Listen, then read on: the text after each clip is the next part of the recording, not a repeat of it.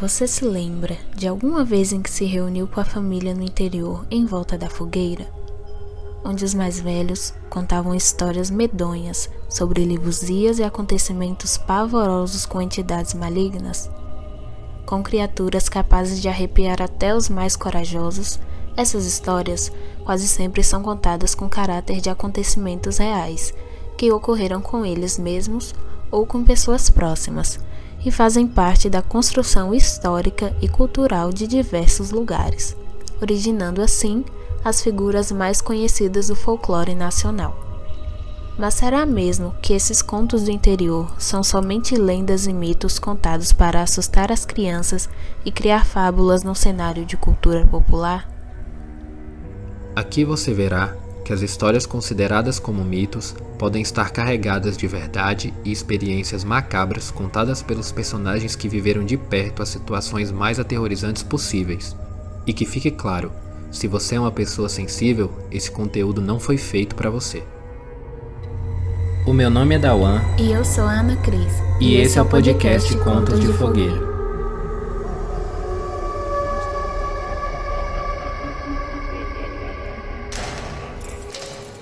Papo de ontem rendeu tanto que a gente quase passou a madrugada toda falando, hein? Mas continuando de onde a gente parou ontem, seu Antônio, tem mais alguma história que você se lembra para contar aqui pra gente? Morava um vizinho nosso aqui, agora eu lembrei da história. Uhum.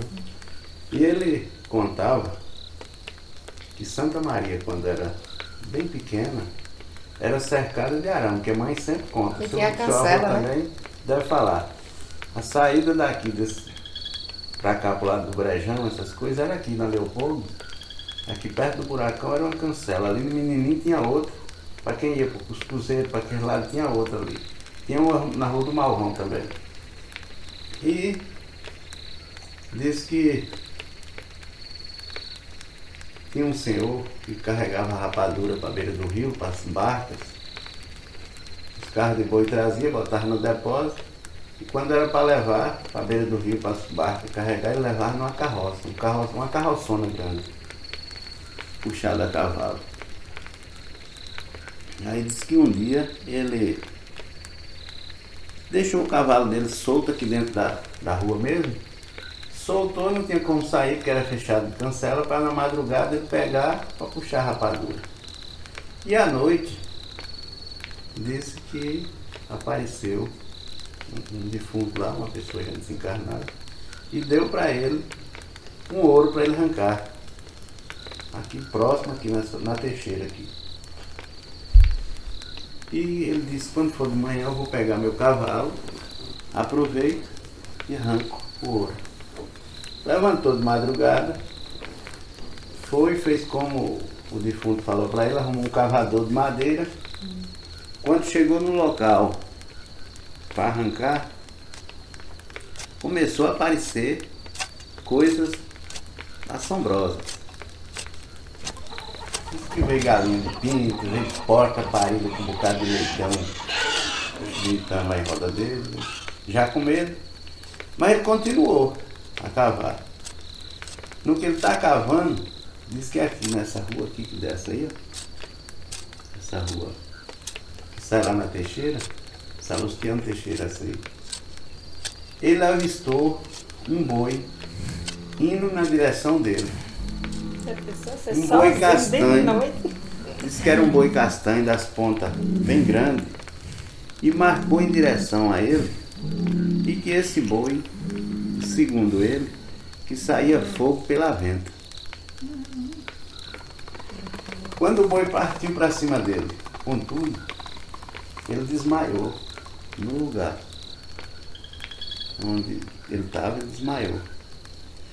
E aí, o dia amanheceu, encontraram ele lá desmaiado, não foi pegar o cavalo para pegar as rapaduras. E aí esse homem ficou bobo, sabe? Bobo, bobo, bobo, o povo dando remédio para ele, levou para casa dele e tal. Só que o povo mais velho, muito experiente, ensinou que pegasse uma tarrafa, tarrafiasse nele e afastava aquilo que estava nele, lá o medo. Tirava o medo dele, segundo a crença dos mais velhos. E aí tarrafiaram ele, ele melhorou. Não foi a mesma pessoa, mas ficou bem, bem equilibrado, né? E ele contou o que tinha acontecido. Não arrancou o ouro e faleceu ainda meio bobo. Não ficou 100% não. Você vê Nunca que, mais foi a mesma pessoa. que as coisas vão modificando, vão deixando de, de acontecer, que antigamente não tinha banco. Então esse povo mais idoso, eles acabavam enterrando, né? Aí quando chegavam no, que deixava o corpo físico, que se via no mundo espiritual, se via ligado a essa ação. Então, para eles se libertarem, eles precisavam dar alguém para retirar.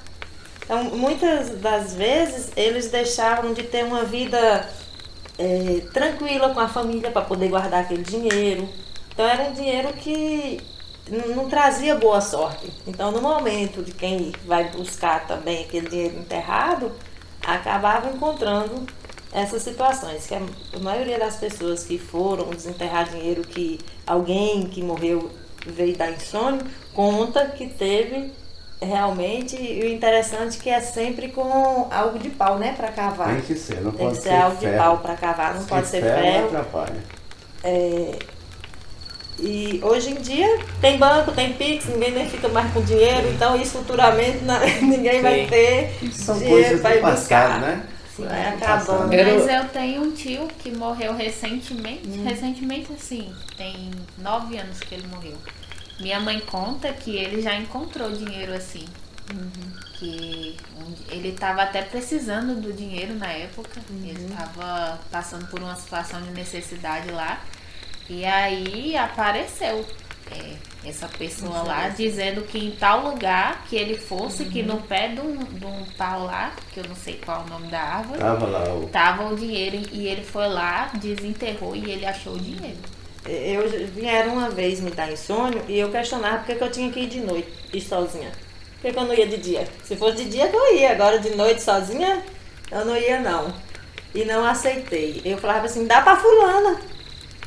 Quando foi na noite seguinte, eh, sem eu ter comentado com ela nem nada, que eu tinha tido esse sonho, aí passou um dia, no, no- quando foi no fim de semana, na casa dos pais de Tom, ela comentou que tinham ido oferecer esse dinheiro enterrado. Eu falei, olha só, para confirmar, né, que realmente veio. Eu falei, não dá para fulano, pois foram realmente dar para a pessoa que eu tinha falado. Mas ela também não quis não, ela também ficou com medo. Vamos não. Eu Falei, olha, quem tiver seu dinheiro não precisa vir me dar não, que se eu não vou não. velho, não vem não. Agora se for ouro, aí já é Vou não, vou não. Vou Já nada. dá pra dinheiro salvar, não vale né? mais nada hoje, Vou né? não. Dinheiro velho não vale mais nada. É. Mas que ouro é ouro, ouro vida. Ouro que Vamos seja, quero não. Vai arranca, homem. Ouro que seja, quero não. Ei, Deixa eu ganhar com meu avó trabalho. contava a história de um homem, naquela época dela, diz que esse homem tinha muitas posses, muita, muita terra, muito gado. E minha avó disse que naquele tempo tinha assim, eles falavam eram as missões, né? Tinha a missão, os padres vinham para um lugar para celebrar as missas, coisa ali, era uma missão que eles chamavam. E aí disse que ia ter a missão num local lá, e esse fazendeiro tinha um vaqueiro. Aí arrumou para ir, tudo a cavalo naquele tempo. Ele com a esposa, o vaqueiro com a esposa.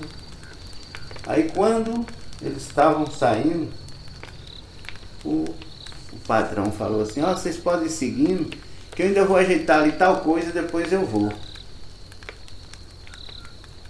Deixou o vaqueiro sair mais a esposa dele a esposa do vaqueiro. Seguiu. Só que o vaqueiro, curioso, voltou. Falou, não, tá errado. Por que, que ele está querendo voltar? O vaqueiro lá na frente falou para a esposa dele, falou, "Ó, segue aí mais fulana, com a, com a mulher do patrão, me espera em tal lugar que ainda vou ver um bezerro ali de uma vaca que tá pariu da agora, vou ver como é que tá e eu acompanho vocês. Voltou lá. Chegou lá, na casa, o patrão dele tinha muito ouro. E queria enterrar nesse período que o vaqueiro tinha saído, mas o povo pegou um baú, chegou num lugar embaixo de uma árvore, abriu um buraco e falou assim, tampou e falou, fica aí dinheiro encantado, não, ouro encantado. Só vai desencantar o dia que derramar o sangue de três irmãos nesse lugar. Saiu. Aí o vaqueiro ficou escondido. No que ele saiu, o vaqueiro observou bem a árvore e tal, marcou lá, cortou com um facão perto da árvore e foi. Foi para a missão. Ficou lá, tudo bem, voltou, foi no local onde tinha sido enterrado o ouro, disse que o chão estava como se tivesse pactado, socado, duro, a terra já estava dura. Ele aproveitou um dia que o patrão tinha saído com a mulher, foi lá, ele também muito esperto, pegou três pintinhos, filhos de uma mesma galinha, que eram irmãos, cortou o pescoço dos franguinhos, derramou sangue lá em cima, a terra afrouxou, ele arrancou aquilo, desencantou e saiu da fazenda e ficou bem. E o homem depois que descobriu quase endóide, ficou sem ouro. Sem ouro. Minha avó contava isso. Ela falava, "Ai, foi tal tempo, assim, assim, ela Uhum. contava tudo. Foi o senhor que contava uma história de um cavalo que empacou no meio do nada e o senhor teve que, que bater nele para ele poder. Ah, não, foi um jumento, moço. Foi um jumento? Eu lembro que o senhor contava essa história, Eu que fui- acho, o senhor acha que ele viu alguma coisa, Eu fui tirar leite na sexta-feira, na madrugada de sexta-feira. Aí sempre eu ia sozinho. O pai falou, Tony, olha Edivaldo, meu irmão mais novo, não tinha aula para ele. O pai falou assim, ó, Didi vai com você. Aí eu fui, levei ele. A gente tinha um jumento muito bom, um jumentão grande, bom todo. Era igual um burro. Botei ele na garupa do jumento e fui. Quando chegou numa volta de estrada que tinha lá, no caminho tinha uma casa velha, abandonada de muitos anos. E próximo dessa casa tinha um- uma árvore, um pé de surucucu, e ao lado tinha uma cruz. Uma cruz já antiga, sabe? A gente nem sabe de quem foi essa cruz. Botaram uma- um- uns pau de aroeira, roliço, fizeram essa cruz. E aí vai eu esse dia, quando cheguei na curva da estrada, como daqui lá para aquela cadeira lá, ó, aquele muro, o jumento cismou. A lua estava baixinha, acabando de entrar. Aí tinha um negócio branco lá e o jumento cismou. E eu espora, espora, jumento bom que não aguentava espora. E eu batia espora nele, ele ia perto, voava para trás, voltava. E eu ferro, ferro, ferro, até perdi a paciência, desci. Falei, Didi, passa parcela. Didi passou parcela, eu tirei o facão, dei umas panadas de facão no jumento. O jumento selava que assim, ia pertinho e voltava. Não ia nem a pau lá no lugar. Eu perdi a paciência, falei, se for quem tiver aí na frente, se for gente, sai, que eu corto. E insistiu lá, ele fazia assim um movimento assim, ó. E eu fui perdendo a paciência, fui esquentando o sangue, caminhei pra cima. Quando eu puxei o facão, já tava já começando a truvar o tempo, a lua tava já escondendo, já se pondo. Soltei o facão, era um pé de algodão de seda. Bati, cortei o algodão de seda. Aí fala que o algodão de seda já Se fosse gente, eu tinha cortado. É mesmo. Tinha cortado. E na visão do, do espiritismo, tia Rita, que o povo sempre fala muito que hoje em dia até as livusias, ninguém nem tem mais tempo de ver livusia que não aparece. Do ponto de vista da, do espiritismo, o que, que aconteceu para não acontecer mais ou para a gente não ver mais? O pessoal fala que é porque o povo perdeu o respeito. Tem alguma teoria do que aconteceu? Na verdade é porque nós, é, o que são os espíritos que promovem isso? São espíritos que tiveram no corpo físico como nós estamos e que o deixaram. Então a única diferença é que a gente tem um corpo de carne no momento e eles não têm.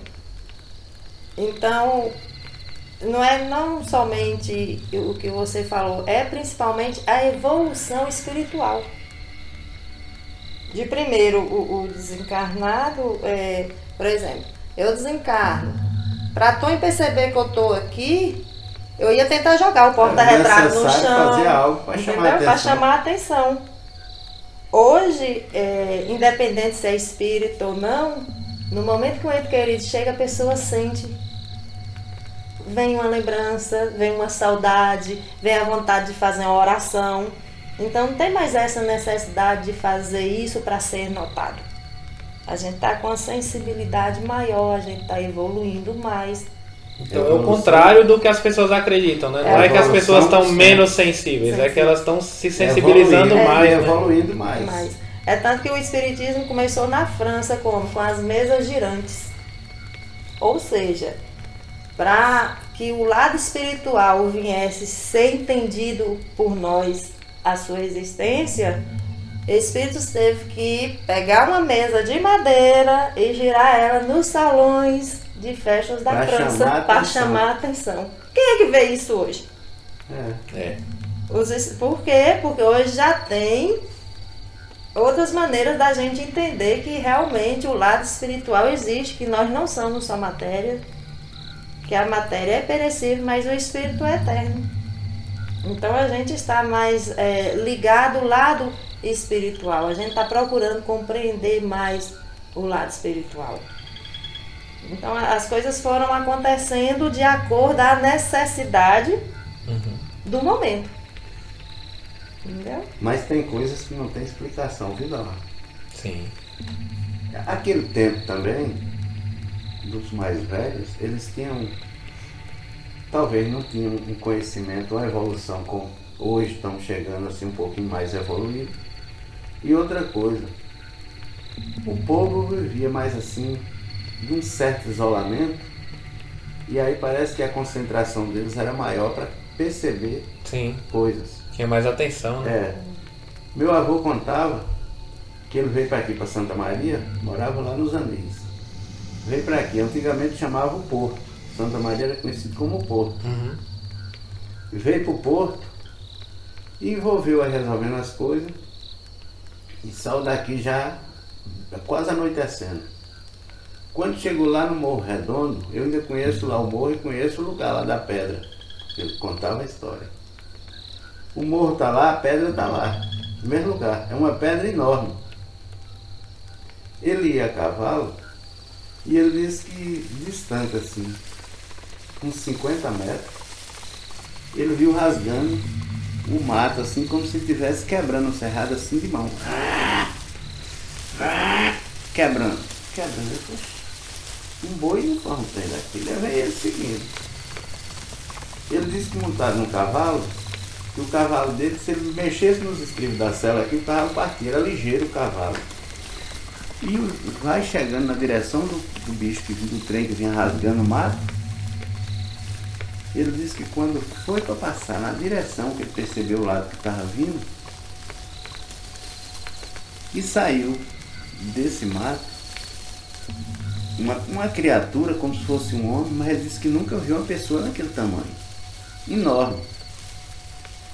E vinha rasgando o mato, saiu na beira da estrada, ele forçou a espora no cavalo, ele disse que o cavalo parece que morreu. Bater as esporas era como se o cavalo não tivesse sentindo nada. E esse bicho veio em direção ao cavalo. Ele passou na frente aqui, o bicho veio saindo do mato, esse homem. O bicho não, um homem. E esse homem levou a mão na anca do cavalo dele assim. Ele estava com um punhal, que esse punhal era deu pai. Punhal grande assim. Ele aqui disse que puxou o punhal e virou a ponta do punhal disse, pai, não. Virou a ponta do punhal lá nele assim. Ele foi afastando. Quando ele virou a ponta do ferro para ele, ele deu uma recuada e o cavalo seguiu. Aí agora o cavalo parece que acordou. E ele viajou. Essa pedra lá, ela é uma pedra enorme assim, na beira, da, na beira do morro. A estrada passa encostadinho no morro. Uhum. Ele contava que viu esse bicho encostar na pedra, assim, ó. O olho dele era como se fosse dois fogos de álcool de cachaça. Não era luz assim, era uma luz da cor de fogo de álcool. E ele viajou, viajou, viajou. Ele disse que de longe, esse bicho era altão, de longe ele avistava só as duas tochas. E ele foi, chegou lá, minha avó estava sozinha, que eles não tinham filhos ainda. Ele tirou o arreio do cavalo, soltou o cavalo no, no mangueiro que tinha próximo da casa lá, pendurou o arreio lá de junto da casa. Ele disse que quando bateu na porta, que minha avó abriu a porta, que ele viu a luz do candeeiro, ele sentiu medo. Lá ele não teve medo nenhum, mas que com a luz do candeeiro que deu um medo terrível nele. Contando. Caiu na consciência, né? Uhum. É, mas naquele momento eu estava tranquilo. Então é assim, eu acho que o medo. Não é só o medo não, Tony, depende muito da sensibilidade, da sua vibração do momento. É tanto que quando essas coisas acontecem, você não está esperando. Porque se fosse o medo, você estaria com medo e você. Mas quem vai com medo, momento, uma folha entendeu? que balança. É, mas aí é diferente, porque a maioria dessas. É, a pessoa não está nem pensando e acontece. acontece. Igual aquele dia mesmo que eu estava na cozinha fazendo a janta que olhei para um lado, do lado da, da geladeira, deu aquela risada, sabe aquelas risadas de filme, de terror? Uhum. Então ele tava tomando banho. Aí eu, no que eu ouvi a risada, eu olhei, no que eu olhei, do lado da geladeira tem um homem baixinho. Até hoje eu lembro da fisionomia desse homem. Um homem baixinho, magro, com um chapéu de couro com a blusa creme dobrada às mangas, assim, daqueles pano de algodão que era feito de primeiro uhum. na. Como é que. Feito tecido lá na é, roça mesmo, né? Uma calça creme bem escura de bota. E um rosto assim bem magro. E ele falou bem assim, hoje soltou um palavrão, falou bem assim, me paga. Uhum. Nessa hora eu ouvi um tiro. Eu ouvi o tiro assim, como se tivesse o tiro do meu lado e vi a cena da, do, do rapaz sendo é, atirado.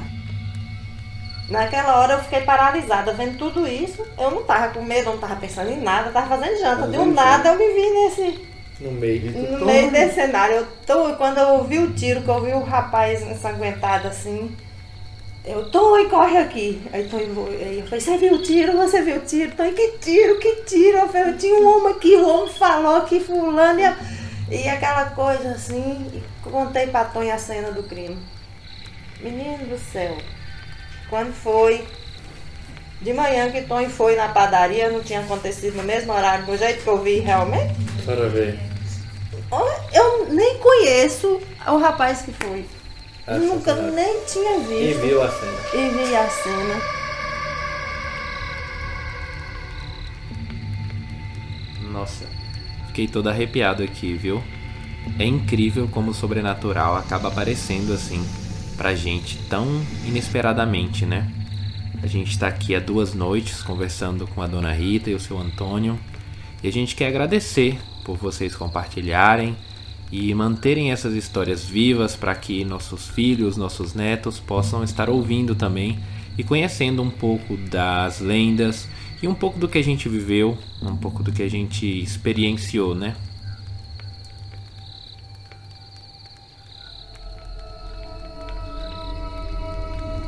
Esse podcast foi criado, produzido e editado por Davidson Dawan e por mim, Ana Cristina.